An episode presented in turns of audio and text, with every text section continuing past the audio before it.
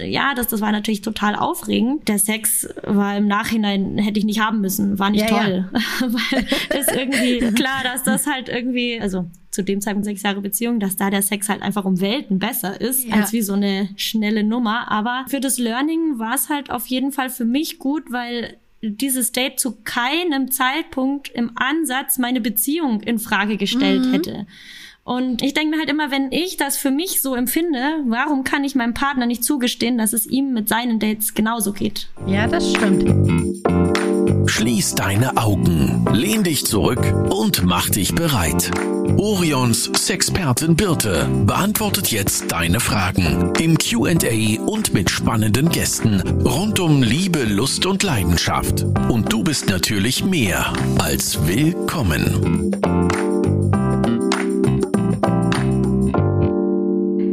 Herzlich willkommen. Wir reden heute über ein Thema, welches euch immer brennend interessiert, und zwar die offene Ehe. Da ich in dem Bereich gar nicht mal so versiert bin, habe ich mir eine Gästin eingeladen, und zwar Marie, besser bekannt auf Instagram als Marie packt aus.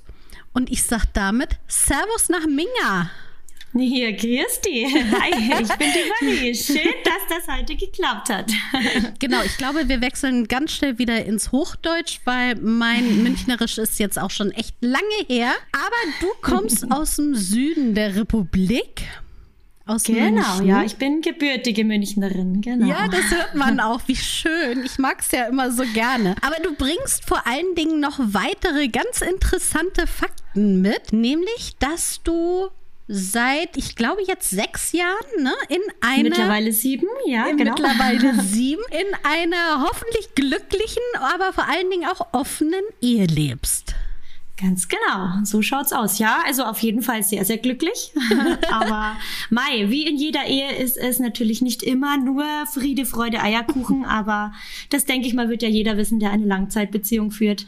Das denke da, ich auch. Ja, auch immer mal Themen aufkommen, die ja die man besprechen muss. Richtig, es gibt die Höhen und die Tiefen. Aber magst du erstmal ein bisschen was zu dir erzählen? Wie alt bist du? Was treibt dich sonst noch so um? Und dann kommen wir sicherlich auch gleich zu dem spannenden Punkt, wie es dazu gekommen ist. Aber sehr gerne. Ja, also wie gesagt, ich bin die Marie, ich bin 34 Jahre alt. Ich führe eine offene Ehe mit meinem Mann, bin mit dem aber schon seit 13 Jahren zusammen, aber offen okay. ist die Beziehung erst seit sieben Jahren. Ja, und wir haben zwei kleine Kinder, wohnen im Großraum München und ja, ich habe vor ein bis zwei Jahren beschlossen, mit dem Thema öffentlich zu gehen, weil ich vor sieben Jahren doch einen ganz schönen Struggle, also ich hatte wirklich Probleme damit, weil mein Mann das Thema auf den Tisch mhm. gebracht hat und ich habe halt damals niemanden gefunden, der dieses Thema einfach so bespricht, wie es halt ist, als gar nicht mhm. so schlimm. Ja. Und ja, deswegen habe ich gesagt, nö, ich rede da jetzt einfach offen und ehrlich über alles, was da in meinem Leben halt jetzt so ist und wie das sich bei uns gestaltet und vielleicht helfe ich damit der ein oder anderen Person da draußen, so die Vorurteile abzulegen, was das angeht. Also ich glaube auf jeden Fall, weil wie du schon richtig sagtest, es machen ja schon einige Beziehungen, aber das hält man dann ja immer noch so unter dem Deckel und dann hat man ja überhaupt gar keine Beispiele, welche Regeln gibt es jetzt eventuell für das Paar oder was sind so die Fallen, in die man wahrscheinlich immer wieder reintritt? Ja, genau. Nee, das hat mir, wie gesagt, also mein Mann und ich, wir mussten es halt auf die harte Tour lernen. Wir mhm. hatten niemanden, der uns irgendwie an die Hand nimmt und sagt, so könnte man das jetzt gestalten. Zum Beispiel, es gibt ein Portal für offene Menschen, da, das ist einfach das Größte. Da sind so viele Menschen, die tatsächlich so leben wie wir. Und wir haben von Anfang an gar nicht davon gewusst. Wir ja. wussten nicht, dass es sowas gibt. Wir hatten irgendwie so das Gefühl, wir sind die einzigen Weirdos, die da jetzt ein bisschen komisch denken. Und wir haben halt angefangen, jeder für sich allein einzeln zu daten. Und dass das für den Anfang halt extreme Herausforderung ist, ja, dürfte jedem klar sein, wenn man sich seiner eigenen Eifersucht stellen muss, diesen ganzen Negativgefühlen von Verlustangst über sich vergleichen mit anderen und ja, also wenn man es zusammen erkunden würde, das mhm. hätte uns im Nachhinein schon auch besser gefallen. Aber was wir halt nicht wussten, ja, woher hätten wir es auch wissen sollen? Dann fangen wir doch mal beim Anfang am besten an. Wie ist es denn dazu gekommen? Ja, also mein Mann und ich, wir waren sechs Jahre monogam zusammen. absolut mhm. harmonische, glückliche Beziehung. Wir waren zu dem Zeitpunkt, als das Thema aufkam, auf Weltreise, ein Jahr im Nirgendwo gerade mhm. zu diesem Zeitpunkt unterwegs. Und ich habe halt auf den Tisch gebracht, ich möchte heiraten. Für mich war dieses ja. Thema essentiell. Das war für mich wichtig, weil ich halt ein gewisses Commitment von meinem Partner erwartet habe. So von wegen, man will ja wissen, ob man ein gemeinsames Leben miteinander aufbaut, mhm. ob man jetzt eine Familie gründet, ein Haus baut. Also für mich war halt das wirklich wichtig. Für mich hat die Ehe einfach einen enorm hohen Stellenwert. Dann habe ich das angesprochen und ja, Begeisterungsstürme kamen von meinem Mann nicht, hm. weil der von diesem Konzept eigentlich nicht unbedingt überzeugt ist und ja, er hat dann mehr oder weniger gesagt so, ja, Mai heiraten schön und gut, aber wenn er das verspricht, dann hält er das auch. Also mhm. es ist eine Ehe ist nicht da, um wenn es holprig wird geschieden zu werden. Ja. Und er hat dann einfach pragmatisch wie er ist gesagt, ja, was ist denn der gängigste Scheidungsgrund? Und das ist nun mal Fremdgehen, Untreue ja. und dass halt dieses monogame Konzept einfach bei einem Großteil der Ehen einfach schwierig ist. Mhm. Genau. Und er hat dann halt gesagt, ja, er kann sich das Heiraten schon vorstellen, aber er möchte halt nicht im monogamen Kontext heiraten. Mhm. Und ja, dann war ich halt vor die Wahl gestellt, entweder mich zu trennen, monogam ohne Ring weiter zusammen mhm. zu sein mhm. oder halt zu heiraten und halt mich einfach mal auf den Gedanken ein, äh, mich da einfach mal drauf einzulassen auf das ganze Thema. Also erstmal möchte ich sagen, ich finde das total weitsichtig von deinem Mann, dass er das so ein bisschen abgecheckt hat. Wo könnten denn die Fallen sein? Und dann lass uns doch darüber mal sprechen. Genau. Aber ich kann mir vorstellen, dass in dem Moment du eventuell. Oh Gott. ich war in, ich war, ich war am Boden zerstört. Mai, das ist ja auch so, dass die erste Reaktion, die ja auch alle hier auf Social Media mir halt schreiben, wenn ihr Partner das ansprechen würde und oh mein Gott, du reichst deinen Partner nicht und wenn du deinen Partner liebst, dann willst willst du doch gar niemand anders und bli und bla und blups. Da gebe ich bis zu einem gewissen Punkt auch recht, weil so diese Verliebtheitsanfangsphase, mhm. da fehlt dir ja auch nichts. Nein. Und, äh, man muss auch dazu sagen, auch nach sechs Jahren hat uns nichts gefehlt. Mhm. Das war halt einfach nur, ja, analytisch ja. Äh, wie es halt so ist. Also wir können nicht die Augen davor verschließen, dass Untreue und Fremdgehen einfach ein extrem krasses Thema ist, was halt ja. einfach schon fast normal ist. Mhm. Und ich finde es wesentlich fairer, das im Vorfeld zu besprechen, als einfach in die Ehe zu gehen, zu sagen, ja, für mich passt im Moment, aber dann nach zehn Jahren festzustellen, oh, mhm. ja, jetzt blöd. doch nicht mehr so. Ähm, mhm. Ja. Genau. Aber jetzt sind ja alle Sachen so auf dich eingeprasselt. Wie viel Zeit brauchtest du denn erstmal, um dir klar zu werden, welchen Weg du gehen möchtest? Hm. Also ich glaube, ihm in die Karten gespielt oder uns in die Karten gespielt hat, dass wir zu dem Zeitpunkt in USA absolut am krassesten Arsch der Welt waren. Also wir hatten ein Zelt dabei und sind wirklich mehrere Tage in die Wildnis gewandert. Also ich wäre alleine einfach da gar nirgends hingekommen. Also ich wäre nicht zum nächsten Flughafen gekommen, ich wäre aufgeschmissen gewesen. Das heißt, in gewisser Weise musste ich mich tatsächlich mit diesem Gedanken mhm. auseinandersetzen, weil ich konnte nicht weg. Ich war damit konfrontiert. Und ja, was, was für mich, glaube ich, ein krasser ja, Punkt war, dass er fordert das ja nicht nur für sich. Also das ja. heißt ja, eine offene Beziehung bedeutet nicht nur, dass mein Mann sich rausnehmen kann, worauf er gerade Lust hat und mhm. ich stehe dann da, sondern dieselbe Offenheit, das gilt ja dann auch für mich. Und wenn ich ehrlich zu mir bin, in Single-Zeiten, ich habe es enorm genossen, feiern zu gehen. Ich mhm. habe es enorm genossen, Flirts zu haben, auch mal einen One-Night-Stand zu haben, weil das einfach Aufregung pur war und mir halt mhm. einfach gefallen hat. Ja. Und der Gedanke, dass das trotz stabiler, gut funktionierender, harmonischer, toller Beziehung immer noch eine Option ist. Das hat ja. mich natürlich schon gereizt. Aber wie das halt so ist für man, für, für sich selbst, kann sich das so gut, äh, können sich das sehr viele Menschen vorstellen. Aber das halt dem Partner auch zuzugestehen, ist halt mhm. halt dann nicht so ganz einfach. Ja, aber nachdem ich das Thema halt, ja, mehrfach in meinem Kopf gewälzt hatte, habe ich dann beschlossen, okay, nein, ich, ich stelle mich dem halt einfach. Und auch wenn es am Anfang dann ein bisschen schwieriger wird, ja, gehen wir die Herausforderung an. Und es hat auch, also mein Mann war auch echt überhaupt nicht pushy, der hat gar nichts vorangetrieben, der hat mir jede Zeit gelassen, die ich gebraucht habe. Und ich würde mal sagen, von diesem ersten Gespräch bis zu einem ersten konkreten Date sind irgendwie so neun Monate, acht, neun Monate vergangen. Und habt ihr in diesen neun Monaten geheiratet oder erst nach dem ersten Date? Erst nach der Weltreise. Da war das, das Kind schon in den Brunnen gefallen. genau. Und Jetzt stelle ich mir vor, gut, neun Monate finde ich ja super, weil man ja da wirklich viel Gespräche führen kann. Mhm. Habt ihr dann vorher schon Regeln aufgestellt oder habt ihr gesagt, okay, jetzt machen wir es mal und überlegen uns dann, was uns wichtig ist?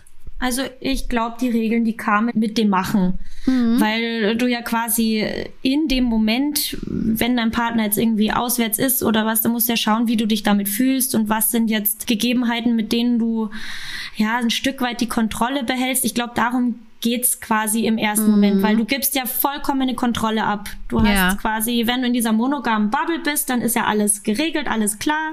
Da ist niemand anders außer du und dein Partner und wenn jetzt dein Partner halt mit jemand anderem tolle Zeit verbringt, da bist du nicht dabei, da weißt du nicht, was passiert, du hast ein mhm. Kopfkino und ja, um halt da ein Stück weit die Kontrolle zu behalten, haben wir am Anfang, ich glaube, es war ein ganzer Regelkatalog, also es waren viele, viele Sachen, die ich, also ich glaube, in erster Linie ging es eigentlich von mir aus, weil ich das Konzept ja nicht wollte und ja. ich habe halt, was waren das für Regeln? Ähm, immer erreichbar sein, nicht zu lange wegbleiben, nicht über Nacht bleiben, nicht zu Hause, wobei das war ja, wir haben ja angefangen auf der Weltreise, deswegen ja. ging das ja sowieso nicht. Ich wollte halt immer sehr gerne auch Bescheid wissen, was, mhm. was passiert ist. Mhm. Im, andersrum mein Mann eher so gar nicht unbedingt. Okay. Der war nie äh, scharf auf Details. Ja, aber halt einfach dieser stetige Austausch, dass man halt permanent schaut, womit fühlt man sich gut, wie kann man diese Negativgefühle bestmöglich eingrenzen. Das war halt echt sehr wichtig. Das hört sich jetzt ja so erstmal alles so sehr analytisch an, sehr durchdacht. Eigentlich, wenn man dir jetzt so im Moment zuhört, sagt man, hey, super, das war, das lief ja wahrscheinlich wie geschnitten Brot. ja, wenn da die Emotionen nicht wären, dann würde ich dir da recht geben, ja. Das Problem, wie ich schon vorher angedeutet hatte, dass wir halt nicht gemeinsam irgendwie in einem Swingerclub angefangen haben, sondern dass halt jeder einzeln auf Dates war. Und das, was dir das Genick bricht, ist, wenn du halt allein zu Hause sitzt, während dein Partner sich mit jemand anderem trifft mhm. und da Sex hat und du dein Kopfkino anschaltest und dir wunder weiß, was für Szenarien ausmalst und sie hat, äh, keine Ahnung, einen tolleren Körper, ist viel toller und was, wenn er dich für sie verlässt und ja, dieses mhm. ganze, ja, ja du hast ja keinen Beweis, du bist ja nicht dabei. Das ja. heißt, du lässt deinem Kopfkino freien Lauf und machst dir selber richtig beschissene Gefühle. Und dann sitzt du da und also ja, es gab einige Abende, wo ich echt geheult habe, wie noch mal was und bis dahin, dass ich halt auch meinen Mann aus einem Date mal rausgeklingelt habe. Ich habe ihn angerufen mhm. und gesagt, ich halte es nicht aus, du musst jetzt nach Hause kommen. Mhm. Und er ist natürlich sofort nach Hause gekommen. Das sind natürlich auch so Erfahrungswerte, die dann halt über die Zeit ja auch dazu beitragen, dass du das Gefühl hast, dein Partner ist, ist also ich dir. bin Nummer eins für meinen Partner und er mhm. stellt nicht irgendwie das schnelle Vergnügen mit irgendwem anders über unsere Beziehung. Aber das sind Sachen, die muss man halt lernen. Und ja. Und was wären so, so, so ein schneller Tipp für alle, die sagen, oh Gott, ich kann es mir so gut vorstellen, wie schaffe ich es denn, wenn ich zu Hause sitze und mein Ablenkung. Partner meint, ja, Selber also, was Schönes machen, ne? Ja, selber irgendwie einen Mädelsabend unternehmen oder halt irgendwas, wo du nicht in die Versuchung kommst, irgendwie dir das Kopfkino anzuschmeißen ohne Ende. Mhm. Also ich, mein Tipp wäre ja sowieso, dass man gemeinsam das Thema erkundet und mhm. vielleicht sich mal eine dritte Person dazu holt oder okay. vielleicht ein anderes Paar datet, weil im Joy Club finden sich ja auch mhm. ganz viele andere Paare, die da genauso offen sind. Und ja, dann wäre das so mein Tipp, so die Fühler auszustrecken dahingehend. Und wenn man es doch so machen will wie wir, dann mhm wie gesagt, jeder einzelne Date ausmachen, parallel. Dass ja. du halt eben, dass keiner allein zu Hause sitzt und Gedanken anschmeißt. Das wäre auch meine nächste Frage gewesen. Das allererste Date. Wer hatte das denn? Ich. Okay. Wir müssen ja, äh, wir müssen ja einfach mal anerkennen, dass in diesem Punkt die Frauen eindeutig den Vorteil haben. Mhm. Was ich jetzt natürlich für meinen Mann ein bisschen schade finde, aber mei, irgendwo im Leben müssen ja die Frauen auch mal einen Vorteil haben. Ne? Also das heißt, wenn ich als Frau nach unverbindlichen Sex rufe, mhm. dann kann ich mich vor Anfragen nicht retten. Ja. Das ist bei Männern nicht so. Das heißt, ich habe halt geswiped und geswiped und habe halt da so mein erstes Date äh, mir auf der Weltreise ausgesucht. Und es hatte sich so der Zufall ergeben, mein Mann, wir waren gerade in Neuseeland und mein Mann hatte beim Kitesurfen seine Brille im Meer versenkt und hat äh, eine neue gebraucht, musste in die Stadt fahren und sich eine Brille machen lassen. Und ich habe halt dann zeitgleich mir mein Date ausgemacht. Er hat mich mit dem Auto bei meinem Date rausgelassen, ist weiter, hat sich die Brille machen lassen und hat mich nach dem Date dann wieder abgeholt. Ui, und? Ja.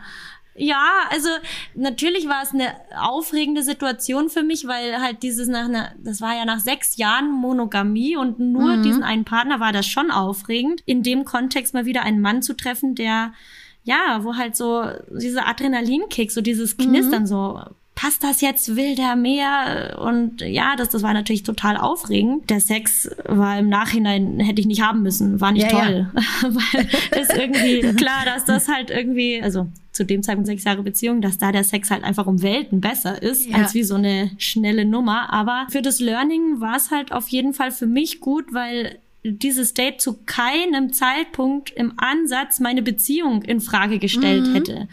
Und ich denke mir halt immer, wenn ich das für mich so empfinde, warum kann ich meinem Partner nicht zugestehen, dass es ihm mit seinen Dates genauso geht? Ja, das stimmt. Das ist wahrscheinlich auch dieses eine der großen Learnings, dass man das erstmal selber mitbekommt, dass das ja gar nicht viel mhm. mit Verliebtheit zu tun hat, sondern mit ganz animalischer Adrenalin-Kick behafteten Sex.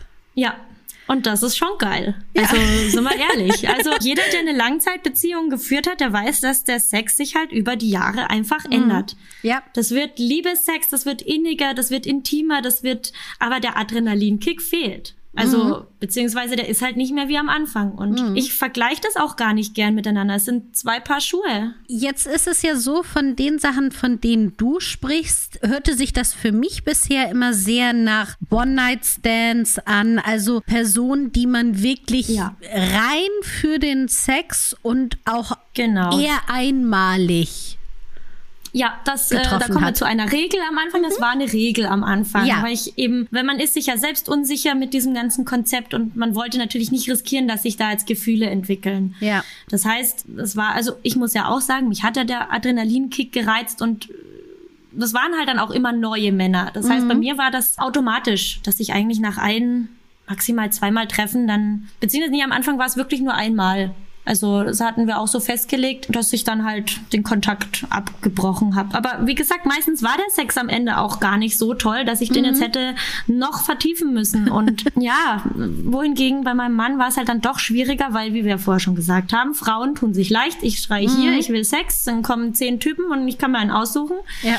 Aber bei meinem Mann war es halt einfach nicht so, weil Weitere Regel, Ehrlichkeit. Wir hatten ja. beide keinen Bock, irgendwem was vorzumachen. Wir waren ehrlich. Wir haben jedem, auch der sich auf uns einlässt, immer sofort gesagt, du, wir sind in einer Beziehung. Ja. Da ist nichts zu holen. Und ja, als Mann, äh, ja, hast das du da halt du, okay. äh. Pech gehabt. Mhm. Ja, weil mhm. selbst wenn Frauen tatsächlich nur auf Sex aus sind, dann nehmen sie trotzdem eher die Männer, die verfügbar sind, ja. als wie jemanden, der halt nicht verfügbar ist. Mhm. Genau. Und deswegen hatten wir dann relativ bald die Regel für, für meinen Mann geändert, dass er halt Frauen auch öfters treffen wollte. Und ich wollte halt dann nach so drei, vier Mal treffen, wollte ich die Frauen gern kennenlernen. Mhm. So quasi mein Revier markieren. Ja. So, ja. der ist meiner, gell? Also du aufpassen. Leg dich nicht mit mir an. ja. Das waren, das waren dann so ein paar awkward Treffen oh. dabei. Aber nee, war alles, war, war alles wichtig für, für unsere Entwicklung. Also. Und hat dir das denn geholfen, diese Treffen? Definitiv, definitiv. Also ja, ähm, eine hatte er mal, da wusste ich am Ende gar nicht, was er an der findet. Das war für mich easy, die zu akzeptieren, weil mhm. ich dachte, die kann ja eh an mich ja. nicht ran. Also von, nee, gar keine Konkurrenz.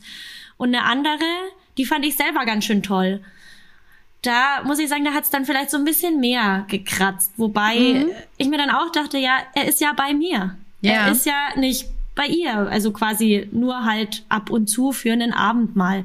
Und ich weiß gar nicht, wie ich das sagen soll.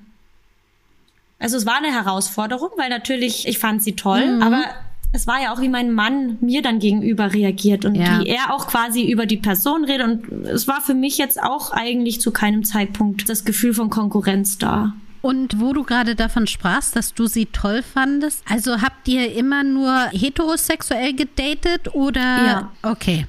Also die Erfahrung von einem Dreier mit einer weiteren Frau oder auch Mann wollte ich schon machen. Ich habe auch auf der Weltreise, da war dann eine einmal dabei, die wäre offen gewesen für einen Dreier, beziehungsweise ist offen gewesen für einen Dreier. Und ich habe gesagt, okay, komm, probieren wir es aus. Mhm.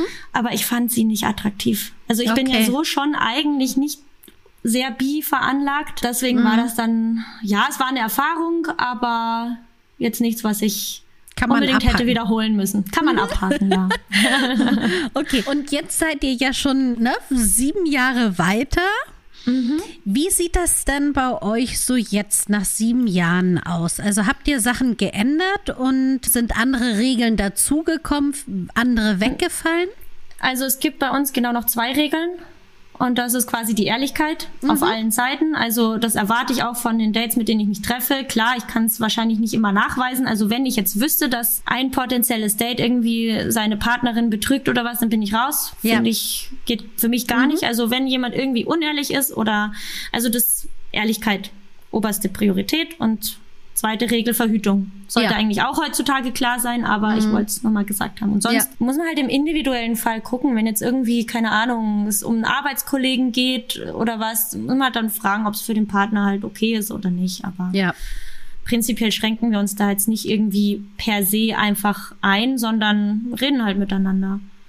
Jetzt seid ihr natürlich auch schon, wie gesagt, durch sieben Jahre mhm. gegangen und wahrscheinlich wisst ihr ja inzwischen auch, ja. Mensch, das ist eine Sache, ähm, da wäre es schöner, wenn wir davor darüber reden, bevor das unangenehm nachher ja. euch vor die Füße fällt. Genau, ja. Bei uns ist eh gerade so ein bisschen, ja, problematisch würde ich es jetzt nicht unbedingt nennen, aber man merkt, wir entwickeln uns so ein bisschen in unterschiedliche Richtungen, was, was dieses Offene angeht, weil ich habe jetzt so diese, diese Partyszene für mich entdeckt, gehe gerne auf Kinky-Partys, auch mein Swingerclub, auch mit äh, halt im Kontext von vielen Menschen und auch, ja, anonymer Sex ist jetzt vielleicht falsch mhm. gesagt, aber schon eher Bekanntschaften, die jetzt nicht tiefgreifend sind und nicht irgendwie sehr emotional. Mhm. Und das reizt mein Mann gar nicht. Okay. Mein Mann ist eher momentan, das hat sich bei ihm eher dahin entwickelt, dass er F Plus pflegt, also hat auch zwei Freundinnen von mir gedatet oder immer noch und äh, das sind halt für ihn eher wertvollere Kontakte, die halt längerfristig mhm. sind. Ja, es ist halt schade, ich hätte natürlich ihn in diesem Party-Kontext und, und äh, in dieser ganzen Szene gerne dabei, aber Mai, wir reden ja miteinander und wenn er das halt nicht fühlt, dann kann ihn er schlecht dazu zwingen. Ja, das ist halt jetzt so ein bisschen unser Thema, wobei es ihn jetzt auch nicht nachhaltig stört, dass ich das halt jetzt dann alleine auslebe. Und da ist ja auch, spielt ja wieder die Ehrlichkeit, wenn man darüber redet, dann findet man ja sicherlich auch Lösungen. Definitiv. Mei, so ist es ja in der Ehe immer. Mhm. Unausgesprochene Sachen sind ja tot. Ja. Weil wenn du was in dich reinfrisst und irgendwas unterschwellig erwartest oder ja, und es nicht auf den Tisch packst, dann wird's halt auch nicht funktionieren. Aber das ist was, das bei uns funktioniert und das ist die Kommunikation. Ja. Sehr schön. Marie, eine Sache, die mich ja noch sehr interessieren würde, ist, du sagtest, dass du zwei Kinder hast. Wie ja, geht genau. ihr denn damit um? Also kommuniziert ihr das schon offen, auch eurer Familie gegenüber? Weil jetzt, also du hast ja einen Instagram-Account, also die meisten werden es ja mhm. wissen, oder? Also in meinem Real-Life-Umfeld weiß es jeder. Mhm. Mich hat sogar schon die, die, die Kita-Leitung, ich war ja auch schon bei, bei Brit im Fernsehen, die hat mich drauf angesprochen, ja, ich habe sie letztens im Fernsehen gesehen, das war ja ein sehr souveräner Auftritt. okay, wenn die das weiß, dann wissen das in der Kita jetzt auch schon alle. Aber wie schon gesagt, also beziehungsweise ich weiß nicht, was ich gesagt habe, aber im echten Leben hat kein Mensch ein Problem mit meiner äh, Sexualität oder wie wir die ausleben, weil es den Leuten einfach egal mhm. ist. Die sehen, dass wir eine ganz normale vierköpfige Familie sind, die genauso ihre Familienausflüge macht, die den Alltag bestreitet wie alle anderen und es ist halt quasi nur online, dass die Leute sich daran stören. Und ja, meine Kinder sind momentan noch zu klein, um es zu begreifen, mhm. aber ich gehe mit jedem Menschen offen damit um. Warum sollte ich da bei meinen Kindern eine Ausnahme machen? Ich habe keine Lust, mich da zu verstecken. Ich will ihnen lieber von vornherein beibringen, dass es vollkommen schnurzpiep egal ist, wen sie lieben, wie viele ja. sie lieben, ob Männlein, ob Weiblein, ob zwei, ob fünf, ob was auch immer, sondern dass Konsens wichtig ist, dass alle mhm. Menschen, die beteiligt sind, Bescheid wissen müssen und dass äh, dann alles erlaubt ist. Letzten Endes ist es ja wirklich euer Privatleben. Also muss man ja sagen, wem geht es an? Meine Freundinnen wissen auch nicht alles, was ich